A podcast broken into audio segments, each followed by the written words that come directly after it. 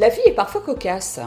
Tiens, c'est un joli mot, cocasse. Peu utilisé, ça change un peu, mais ça rime avec bécasse, mais nous n'en sommes pas. Ah bah non, alors euh, définitivement pas, mais quelle mouche euh, vient de te piquer? C'est la blagounette aiguë, parce que la thématique de notre nouvelle série peut sembler très sérieuse à nos auditeurs. Alors je les détends avant, tu comprends la tactique? Ouais, ouais. Bon, ok. Alors je disais qu'effectivement c'est cocasse, parce que en plein préparatif de fête de fin d'année, sur un fond de crise et d'inquiétude bien entretenu, nous allons parler de sous. Wouh Nous abordons la finance, mais comme d'habitude sous un angle enthousiasmant et qui donne envie de s'intéresser au sujet autrement qu'en termes de manque, d'indices S&P 500, de rendement, de budget, de trésorerie, de montage offshore. Et d'ailleurs, ni en termes trop compliqués non plus, qui nous perdent ou bien nous donnent l'impression d'être hors du coup. Ah, du coup, coup euh, COUT, euh, coup COUP, euh, coup coucou, hein Elle est bonne celle-là, nous fait bien rire. Nous sommes en forme aujourd'hui. Ouais, en forme. Mais bon, allez, trêve de plaisanterie, notre sujet du jour, la microfinance. La microfinance qui, historiquement, fait référence au microcrédit et c'est ce que nous expliquera Anken Ngoli, qui est communication manager de Microlux. Spontanément, on pourrait se dire que micro et finance ne font a priori pas forcément bon ménage. Oui, enfin, sauf quand le micro, c'est celui d'Akam. Oh là là, qu'elle est drôle ok, ok, j'arrête, j'arrête. Ok, et pourtant la microfinance est un formidable moyen d'ouvrir la voie vers l'autonomie des plus démunis. Les objectifs de développement durable des Nations Unies le mentionnent comme, comme un outil pour mettre en œuvre les objectifs. Numéro 1, pour l'élimination de la pauvreté, et le numéro 8, visant la promotion d'une croissance économique durable, le plein emploi et un travail décent pour tous. Alors, un microcrédit, comme son nom l'indique, correspond à un crédit d'un faible montant destiné avant tout à des personnes aux faibles revenus. La microfinance et le microcrédit sont généralement associés aux pays émergents. Effectivement, des institutions de microfinance ont mis en place des produits financiers et d'autres d'ailleurs qui sont spécialement conçus pour répondre aux besoins spécifiques de populations qui ont des initiatives mais pas l'argent nécessaire pour les concrétiser. Et en consultant le site de la Direction de la coopération au développement et de l'action humanitaire luxembourgeoise du ministère des Affaires étrangères et européennes, je reprends mon souffle, au cours des deux dernières décennies, le Luxembourg a effectivement soutenu le développement de la microfinance et de la finance inclusive comme outil pour promouvoir le développement durable et éradiquer la pauvreté.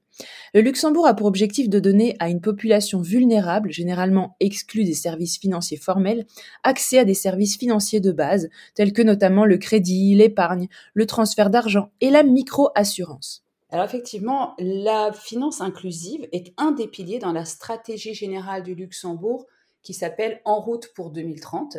Elle vise à créer des opportunités économiques parmi les clients en ciblant surtout les jeunes entrepreneurs et les femmes dans les zones rurales et en contribuant ainsi à leur autonomisation et à la croissance durable et inclusive. Et oui, le Luxembourg, c'est à noter, est devenu un hub global, un acteur international hyper important, reconnu pour son écosystème exceptionnel dans les secteurs de la finance inclusive et de la finance à impact. Et aujourd'hui, près d'un tiers des instruments d'investissement en microfinance sont basés, je te le donne en mille, au Luxembourg. Mais pourtant, le constat est là. Sur son propre sol, l'exclusion financière est aussi une réalité. Et oui, c'est là qu'intervient Microlux, la première institution de microfinance au Luxembourg, créée en 2016 et qui s'est donné pour mission de développer l'inclusion sociale et économique par l'accompagnement et l'octroi de microcrédits pour des personnes souhaitant créer ou développer une activité économique et qui n'ont pas accès au crédit bancaire traditionnel dans le pays. QN va nous en dire davantage la microfinance, le microcrédit ne sont plus ou pas réservés, entre guillemets, aux pays du Sud, exotiques ou défavorisés. Eh bien oui, bien sûr, cela concerne maintenant aussi l'Europe. En ces temps de crise, effectivement, et c'est le message que nous voulons vous faire passer, il existe des solutions pour tous près de chez nous. C'est d'ailleurs ce message d'espoir et de confiance que nous partage Kiet. À elle le micro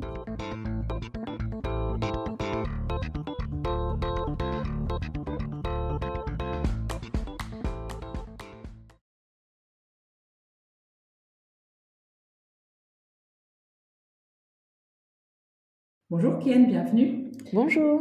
Bonjour Camille, bonjour Anne-Claire. Ok, merci de nous recevoir dans les locaux de Microlux à la maison de la microfinance.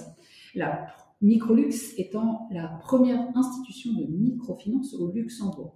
Elle a été créée en, le 31 mars 2016, très précisément, par ADA, la BGL BNP Paribas, l'ADI, le FEI, qui ont été rejoints en 2018 par le foyer. Avant d'aller plus loin, accepterais-tu de nous dire quelques mots à ton sujet, toi qui es responsable de la communication chez Microlux Avec grand plaisir. Et tout d'abord, j'aimerais bien euh, voilà, vous remercier de m'avoir invité euh, cette fois-ci dans, dans cette, euh, voilà, ce numéro de, de, de, de podcast de, chez ACAM, d'avoir l'occasion justement de, parler, m'adresser aux, aux, auditeurs d'ACAM. Avec plaisir. Alors, je, moi, je m'appelle Quinn, donc comme, comme vous le savez, je suis Communication Manager chez Microlux.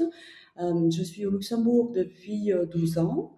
Euh, avant d'arriver au Luxembourg, j'ai beaucoup travaillé dans les relations internationales et depuis mon vécu au Luxembourg, j'ai toujours travaillé au service des entrepreneurs. D'abord pour la région Wallonne et puis depuis trois ans et demi maintenant chez Microlux.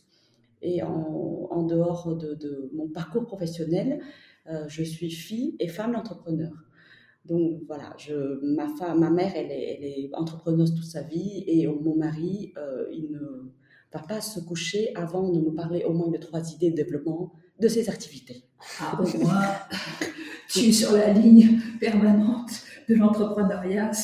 Voilà, ben, nuit et jour. C'est ça. Je ne suis pas, je suis pas, voilà, exactement. Je ne suis pas entrepreneuse moi-même, mais euh, par procuration, et donc je, je baigne dedans. Super. Alors sur le site de Microlux, on peut lire sous la rubrique Mission, je cite, Partant du constat que l'exclusion financière est une réalité au Luxembourg, Microlux s'est assigné les missions de développer l'inclusion sociale et économique par l'accompagnement et l'octroi de microcrédits pour des personnes souhaitant créer ou développer une activité économique et qui n'ont pas accès au crédit bancaire traditionnel. Est-ce que tu peux un petit peu préciser pour nos auditeurs ce qu'est la microfinance ou plutôt le microcrédit? Euh, Comme son nom l'indique, euh, le microcrédit euh, est un petit crédit, voilà, un faible montant à destiné avant tout à des personnes euh, qui ont de très faibles revenus, ou voire pas du tout. Euh, en Europe, ce montant est fixé pour l'instant à 25 000 euros. Prochainement, ça va être relevé à 50 000 euros. Juste une petite euh, parenthèse aussi sur les origines de la microfinance telle que nous la connaissons aujourd'hui. Elle a été créée et popularisée par le professeur Mohamed Yunus, prix Nobel de la paix, en 2006. Euh, le professeur Yunus est surnommé le banquier des pauvres et il a été le fondateur de la première institution de microcrédit, la Grameen Bank, en 1976 au Bangladesh. Donc ça veut dire qu'il s'est quand même écoulé un certain temps entre une première création et quelque chose qui s'est plutôt formalisé. En fait, euh, à ma connaissance, la microfinance a été surtout euh, développée dans les pays du Sud, en fait. Mhm. beaucoup avant que ça arrive en Europe. Mais en même temps, euh, l'ADI, qui est une de, un de nos actionnaires, euh, est actif en France depuis 30 ans. D'accord. Donc au Luxembourg, c'est une, une, nouveauté, mais ce qui n'est pas forcément le cas ailleurs. Ailleurs en Europe. Et comment Microlux mène à bien ses missions? Alors, Microlux propose des microcrédits euh, d'un montant maximum pour l'instant euh, de 25 000 euros et surtout aussi de l'accompagnement pour les personnes qui ont envie de créer ou de développer euh, une activité économique au Luxembourg. Donc, ce sont des personnes à qui les banques ont refusé une demande de crédit pour leur projet.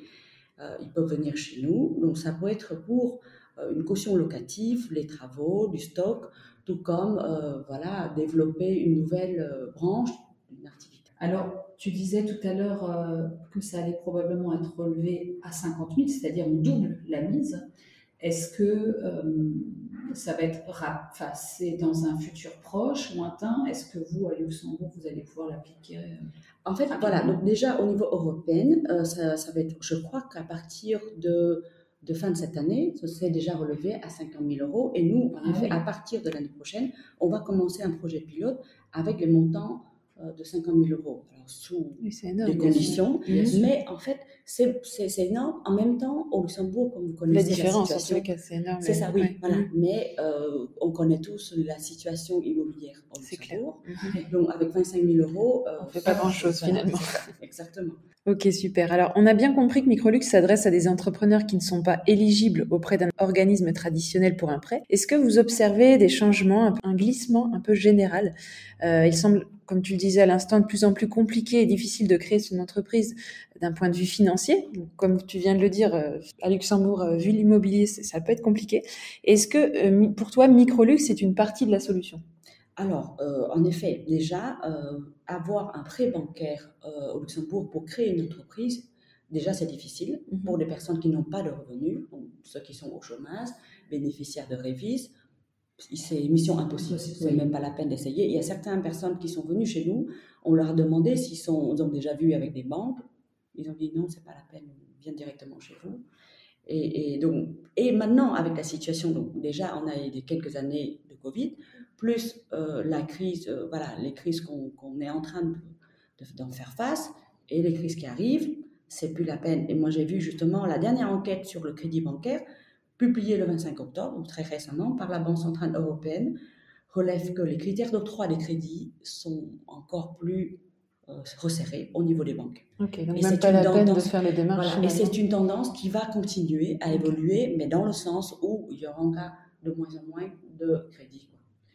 Je l'avais entendu dire par un, ami qui est agent immobilier, même pour des gens qui ont des revenus, même pour euh, des achats d'appartements qui ne sont pas forcément, même si à Luxembourg il y en a beaucoup euh, qui sont hors de prix, mais euh, des, prêts qui normalement seraient passés ne passent plus en ce moment. Mm, mm. Donc on peut supposer qu'effectivement, encore davantage concernant la microfinance ou des gens qui sont en difficulté. Mm, Au-delà de cet aspect financier, à travers euh, tes propos ou sur votre site, en lisant vos publications, on se rend bien compte que vous vous êtes donné comme mission de soutenir les entrepreneurs qui s'adressent à vous, d'améliorer leur bien-être et vraiment de leur permettre de devenir financièrement indépendants, voire de créer des emplois. C'est exact. En fait, le fait de leur donner un microcrédit, donc déjà, comme tu dis, au-delà de l'aspect financier, c'est aussi pour pouvoir atteindre un but précis, c'est-à-dire l'inclusion financière de ces personnes-là, l'inclusion financière et aussi l'inclusion sociale. Donc ce n'est pas tout simplement leur donner de l'argent et les endetter bêtement, mais les accompagner tout au long du processus de création d'entreprise, de développement d'entreprise, euh, et de, les aider aussi à, créer, une activité euh, génératrice de revenus. Donc c'est d'abord tout simplement, ils, peuvent déjà créer leur propre emploi et avec euh, du développement créer des emplois des autres. Donc en fait, quand tu, vous voyez sur voilà ce qui est expliqué sur notre site, on a une sorte de double mission, une mission sociale vis-à-vis des entrepreneurs, mais aussi une mission économique vis-à-vis du pays, vis-à-vis du marché euh, général, enfin, le marché luxembourgeois. Effectivement, sans cet accompagnement, il y a peu de chances que ça, ça fonctionne. En tous les cas, ça risquerait d'être très très dur. Bah, C'est-à-dire qu'on part du principe aussi que ce n'est pas juste on vous donne de l'argent et débrouillez-vous. Mhm. Non, la personne est venue chez nous. Euh, voilà, s'ils ont besoin d'aide pour d'abord aussi faire un prévisionnel financier, de décharge, des, des, des, des rentrées d'argent, comment ils imaginent le projet, on peut les accompagner. Donc ça, c'est en amont du, du microcrédit. Et après, une fois qu'ils ont le microcrédit, on continue à les accompagner tout au long de, de, de, bah, de la vie de, de l'entreprise, euh, que ce soit les aspects, euh, comment dire, commerciaux, du marketing, des conseils juridiques ponctuels, de la promotion. Voilà, on organise assez régulièrement des formations aussi mm-hmm. pour qu'ils puissent continuer à renforcer les compétences entrepreneuriales. c'est vraiment important. Voilà, c'est aussi, on organise aussi des événements de visibilité comme le marché des entrepreneurs. Oui, que, voilà, Donc c'est justement pour leur donner plus de visibilité parce que souvent, un entrepreneur, euh, c'est une aventure où on se sent très seul, mm-hmm. très très vite très seul. Euh, on n'est pas très très bien entouré, donc on essaye de, de, de, constituer ce réseau pour que les entreprises puissent s'échanger, euh, savoir voilà qui fait à qui faire appel quand ils ont besoin de nous. C'est complet, quoi. Et donc concrètement, est-ce que tu peux nous expliquer un petit peu comment on fait appel à Microlux, quelles sont les démarches à entreprendre et qui peut se porter candidat? Est-ce que tout le monde est éligible? Comment, comment ça fonctionne? De façon générale, oui. On peut dire que tout le monde est éligible. Évidemment, si vous avez trop de ressources financières, ce ne sera pas pour vous. Voilà. Donc le message est clair. Mais sinon, oui, on n'a aucune restriction en termes de secteur, par exemple, en termes d'âge. Euh, en termes de voilà hommes, femmes, tout le monde qui a un projet. Alors euh, si maintenant c'est clair que la personne vient juste avec euh, une idée, bah non, on peut pas le faire. voilà. On va les orienter plutôt vers d'autres organismes. Pas des magiciens non plus. C'est ça, mais donc il faut quand même euh, voilà un projet. Mais comme on a dit qu'on peut accompagner, donc on a un réseau de bénévoles.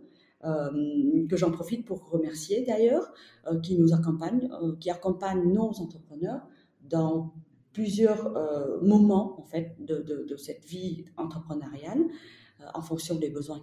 Est-ce que il me semblait que tu avais parlé de euh, d'un lien que vous aviez par exemple avec l'ADEME, quelqu'un qui a l'ADEME peut se, se, tourner vers vous s'il a un projet? Bien sûr, clairement. En fait, c'est l'ADEME a un programme justement qui s'appelle Start Your Business. et donc la personne qui a suivi, alors qui ont choisi en fait de ne pas chercher un autre emploi, mais plutôt créer son entreprise, a droit à ce, programme. Donc, il peut mhm. participer à ce programme de l'ADEME qui est très très bien, qui leur permet d'avoir des compétences justement entrepreneuriales. Une fois qu'ils finissent ce processus-là, ils peuvent venir chez nous. Alors, ce n'est pas une obligation. Hein. Ils peuvent ne pas aussi participer à ce programme. Ils peuvent venir quand même chez nous. on travaille beaucoup. C'est un de nos meilleurs partenaires d'ailleurs, mhm. l'ADEME, avec la cellule entrepreneurship de l'ADEME en fait. Donc, s'il voit que quelqu'un a des besoins financiers et qu'il voit aussi le profil des personnes, on c'est clair quand on est inscrit à l'ADEME, on peut oublier les banques tout de suite. Donc, mm. souvent, ils savent et ils nous envoient tout de suite et ils parlent de Microlux et donc ils peuvent venir chez nous et on va démarrer le processus. Ouais, c'est intéressant. Une autre chose qui m'avait marqué quand on a préparé euh, l'épisode, tu avais euh, mentionné le fait que les entrepreneurs que, vous accompagnez chez Microlux ont un état d'esprit qu'on pourrait un peu synthétiser euh, par euh, je fais avec ce que j'ai et je fonce. J'y vais, je ne me pose pas trop de questions, ce qui leur permet finalement d'être très agiles, y compris dans les périodes de crise successives qu'on est en train de traverser. et tu semblais dire que cette capacité d'adaptation, de débrouillardise, pour reprendre précisément tes mots, euh, dont ils font preuve euh, au quotidien, finalement, c'est aujourd'hui un atout si euh, à, pas vouloir absolument faire quelque chose de léché. D'attendre, en fait, finalement, comme tu disais, voilà, exactement ça, c'est que si tu attends, si tu attends d'avoir toutes les conditions, comment dire, nécessaires pour démarrer ton entreprise, bah, faut toujours attendre.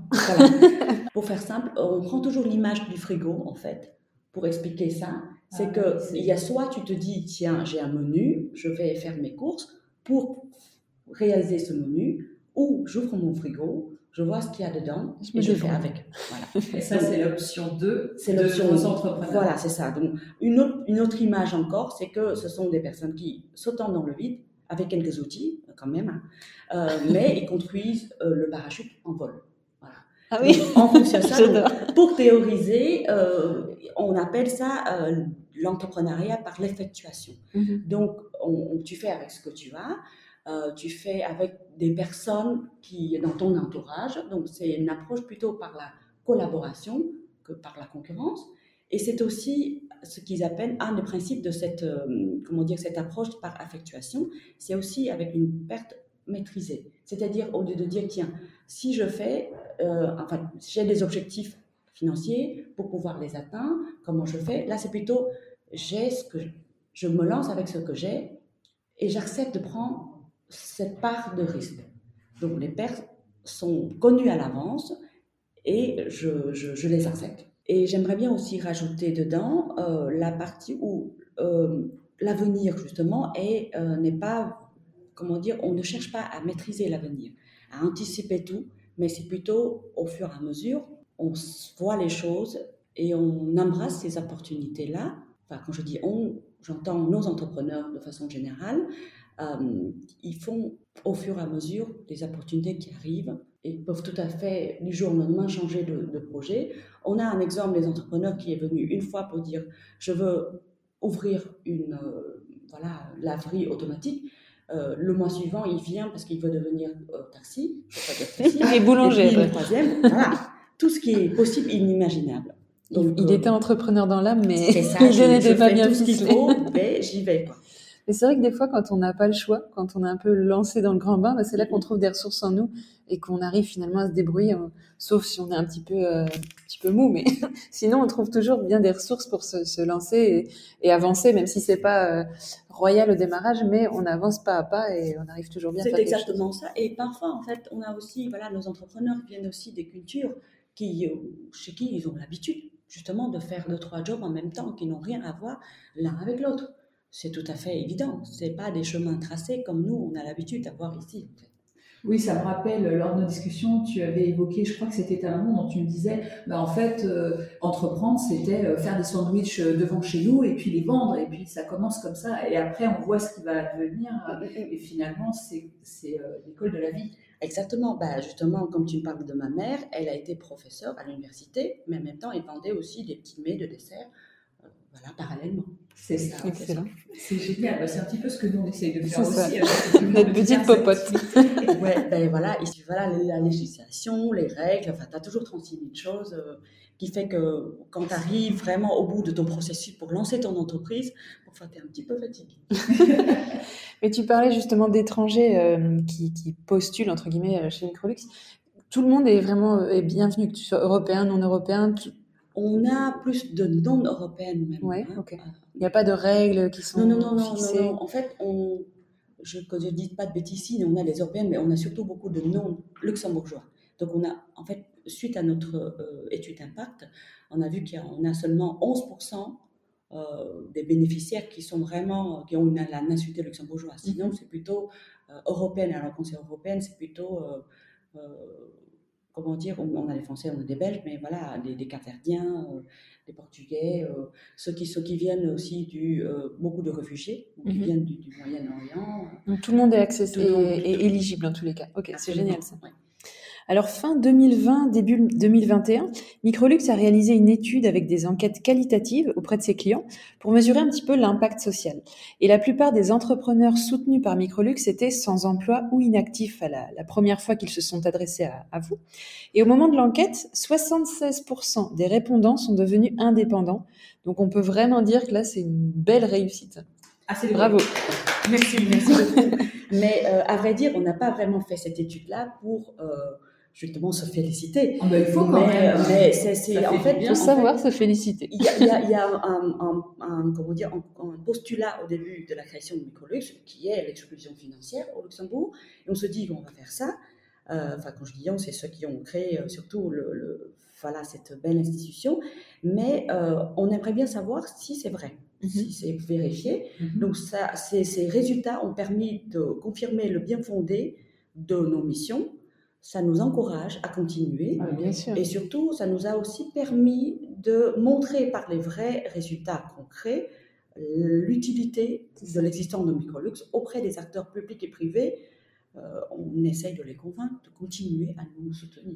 C'est toujours important d'avoir des chiffres, aussi, parce qu'on ne peut pas faire tout ça et soutenir euh, les entrepreneurs par nous-mêmes. Sans nos, nos, nos, actionnaires, sans nos partenaires, on ne peut jamais arriver. C'est clair. Évidemment. Alors en ce moment a lieu justement la campagne du 8e European Microfinance Day qui a pour sujet cette année prospérer en période de changement la voix des micro-entrepreneurs. On est en plein temps. Alors cette campagne européenne de la microfinance a été lancée en 2015 pour mettre en lumière l'impact du secteur, exactement ce que tu viens de dire, de la microfinance en Europe d'un point de vue social et économique. Donc finalement, euh, c'est bien une réalité, ça sert. C'est une bonne chose parce que finalement, le grand public n'est pas forcément informé de ce que c'est cet outil. Tu en parlais à l'instant, on a souvent, quand on parle de microfinance, on imagine que c'est pour les pays euh, lointains, euh, éventuellement l'Europe du Sud ou de l'Est, mais finalement, ça nous concerne aussi. En quoi concrètement consiste euh, cette manifestation? Quel est son objet? Bah, Son objet, comme tu viens de le dire, c'est vraiment la, sensibilisation. la, pour que davantage de publics européens prennent conscience de l'existence de la microfinance, et non seulement au niveau conceptuel, mais aussi des actions. Donc, souvent, pendant toute la durée de cette campagne, ce qu'on essaye de faire, c'est euh, voilà, toutes les institutions de microfinance européennes qui, euh, participant, euh, justement, organisent des événements, comme voilà, en parler, comme on fait aujourd'hui, justement. C'est l'occasion aussi pour nous de, de, faire, comment dire, connaître la microfinance. Et, et seulement, c'est aussi pour, pour, bien expliquer comment ça fonctionne, à qui ça s'adresse, quels sont les impacts. Euh, et, là, j'aimerais bien aussi voilà, mettre l'accent sur le fait que la microfinance, donc c'est pas juste la finance, mais beaucoup, beaucoup d'accompagnement, euh, beaucoup aussi euh, la confiance. Donc le mot d'ordre dans tout ça, parce que dans le mot crédit, c'est la confiance, ce qui se perd un petit peu finalement avec le système traditionnel. Donc on essaye de voilà, remettre l'humain au centre de cette notion de confiance, parce que quand quelqu'un est venu voir Microlux, euh, évidemment, on regarde le projet, mais c'est 50%. 50%, c'est la personne. Mm-hmm. Donc vraiment, le côté humain est très important. On passe beaucoup de temps à comprendre sa situation, à comprendre ce qui se passe, son implication. Euh, et puis, euh, parfois, hein, on se dit, est-ce que vous financez des projets viables, pas viables Alors, parfois, on n'a pas la science infuse, on ne sait pas si c'est viable ou pas. Mm-hmm. Qu'il n'y a que l'avenir qui peut nous dire si ça marche ou pas. Par contre, on voit que la personne a envie d'avancer, de s'émanciper. Donc cette notion aussi d'émancipation est très très importante. Et donc, ce qu'on on donne quand même, euh, comment dire, on accorde quand même le crédit et nos services d'accompagnement pour ce qu'on appelle le droit à l'initiative. Mhm. La personne a envie d'avancer. Il, y a des gens qui se disent, tiens, euh, je peux très bien rester comme ça, avoir les, les aides de l'État, mais non, je ne peux pas faire ça. Je ne veux pas vivre au crochet de la société, j'ai envie de faire quelque chose de ma vie, j'ai envie de montrer l'exemple à mes enfants. Donc ça aussi, quand on, a, on part de tout ce qui est euh, épanouissement professionnel, personnel, c'est aussi ça. C'est pas seulement générer de son propre emploi, mais d'avoir un statut social. L'intégration, surtout dans un pays étranger, mm. très très important. Donc, souvent, les entrepreneurs qui, euh, qui, après avoir signé le contrat chez nous, qui dit, il ne dit pas merci pour le crédit, il dit merci pour la confiance. Oui. Ah, c'est toute une autre ça, ça, donne chaud au cœur. Exactement, c'est ce que j'allais dire, chaud au cœur. J'ai encore une petite question. On va parler des 76% qui, euh, parce que le chiffre était vraiment euh, magique. Est-ce que tu sais nous dire s'il y a euh, une moyenne d'âge, s'il y a plus d'hommes, plus de femmes? Est-ce qu'il y, y, a des tendances qui se dessinent ou pas? Alors, le moyen d'âge est plutôt entre, enfin, je pense que c'est plutôt dans les 30 jusqu'à 5 ans, 55, mhm. plutôt dans ces tranches-là. plus, voilà, plutôt l'âge un peu mûr que les jeunes. Mhm. Euh, et puis, alors, au niveau homme-femme, il n'y a pas vraiment d'une grande différence. Par contre, ce qu'on peut voir, c'est que l'amélioration de la vie, des conditions de vie, est plus, euh, est plus ressentie chez les femmes que chez les hommes. Parce que souvent, les femmes qui sont venues chez nous, ils ont une situation financière qui est moins bonne que les hommes. Euh, Peut-être des enfants à charge. Voilà, exactement, j'allais en venir. Ceux qui sont seuls avec enfants, mm-hmm. pareil, oubliez tout de suite les banques parce que voilà, ce n'est pas possible. Et c'est même pas une manque de volonté des banques hein, que je le mets tout de suite, c'est que dans le système, les critères sont comme ça. ça. Donc ils ne peuvent pas faire autre chose. D'où en fait le soutien, par exemple, de BGM, BNP Paribas à pour pouvoir aider davantage les gens sans passer par directement par, le euh, système. Voilà, donc du coup, voilà, c'est ça, parce qu'ils sont tout à fait conscients des limites en fait de, du système. C'est vrai qu'ils nous aident différemment. Quoi un réfugié qui arriverait ici, enfin, pour s'en sortir, il n'a pas vraiment d'autre choix que de passer par, euh, par, votre, euh, par votre solution, en fait. Mm, mm, mm. Parce qu'aucun crédit va être accordé à quelqu'un qui n'est pas là depuis longtemps, qui ne parle pas la langue, qui n'a pas d'emploi, pas de. Enfin, c'est. Même ouvrir un, compte bancaire, c'est un parcours de combattant. Ah, j'imagine. C'est ça, parce qu'ouvrir un compte bancaire, ah, C'est important de le dire, parce qu'on s'en rend plus forcément très compte. Mais, euh, bah, justement, un de nos partenaires, Touchpoint, mm-hmm. travaille beaucoup sur cet aspect-là, c'est comment ouvrir un compte bancaire, comment dire, militer même pour davantage d'ouverture et de facilité pour que les réfugiés puissent ouvrir plus facilement un compte bancaire professionnel. Encore une question euh, de curiosité, parce que tout ça, je trouve que c'est passionnant. Dans, dans, la tranche d'âge plus jeune, vous en avez un petit peu, j'imagine, mm. qu'est-ce que vous observez? Quel est le, euh, Pourquoi est-ce que des très jeunes viennent vers vous? Est-ce qu'ils sont aussi en situation de précarité financière ou bien est-ce qu'ils n'ont pas, parce qu'ils sont jeunes, la possibilité là non plus d'avoir accès à des crédits et du coup, ben, en passant par vous, ils peuvent trouver une solution? Alors parmi les jeunes qui sont venus chez nous, alors on a eu la chance d'avoir aussi des jeunes qui le font parce qu'ils sont passionnés.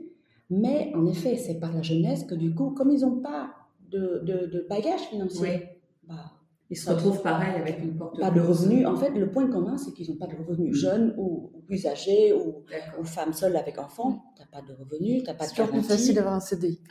c'est ça. Et puis même aujourd'hui, on, a, on commence à justement observer des salariés qui sont venus chez nous. Oui, ok. Parce que même s'ils sont salariés, mais ils veulent créer une entreprise. Et par définition, créer une entreprise, c'est l'inconnu, c'est le risque et tout ça. Ah, c'est sûr. Ça devient un vrai parcours du combattant. Alors pour terminer nos interviews, on a toujours l'habitude de demander à notre euh, invité de suggérer à nos auditeurs un petit quelque chose pour se mettre en action. On est, avec Anne-Claire, on aime l'action. Alors qu'est-ce que tu aurais envie de leur proposer pour entreprendre ou en tous les cas pour découvrir le microcrédit? Alors, euh, par les temps qui courent, euh, bah, tout ce qu'on voit, les mots qu'on entend souvent, c'est l'inconnu, c'est l'incertitude. Alors évidemment, ça fait peur ça crée même des angoisses parce qu'on ne sait pas ce que c'est. Donc, du coup, on est plus angoissé parce qu'on a toujours peur de quelque chose. Au moins, c'est précis. Euh, mais j'ai envie de dire que dans ces moments-là, les surprises, l'inconnu, c'est dans ces moments-là qu'on a des opportunités. Donc, il faut être plutôt ouvert pour pouvoir saisir l'opportunité quand ça se présente à nous et comme j'ai envie plutôt de répéter, voilà, pour clôturer notre, notre belle euh, discussion aujourd'hui, par euh, un proverbe tout à fait euh, classique, hein, mais qui, qui ont été repris aussi par le quatrième principe de l'effectuation, c'est que quand la vie nous vous donne des citrons, faites des limonades. Ah, en fonction voilà, de, de, ce qui, de ce qui se présente à nous, on fait avec. Super image. Euh, jaune comme nous, pétillant comme nous. Merci. Je n'ai pas pensé à ça. Merci, vraiment, merci beaucoup. Euh, c'était extrêmement riche et intéressant et on espère que nos auditeurs vont pouvoir euh, eh bien, se lancer ou oser ou en parler et que ben, on vous aura donné l'opportunité en tout cas de mieux faire connaître la microfinance. Merci. Mais super sujet, très intéressant. Voilà. oui, bien sûr, on aura toutes les coordonnées sur Merci pour tout, c'était un, bel échange et euh, à très bientôt. À très bientôt. À bientôt.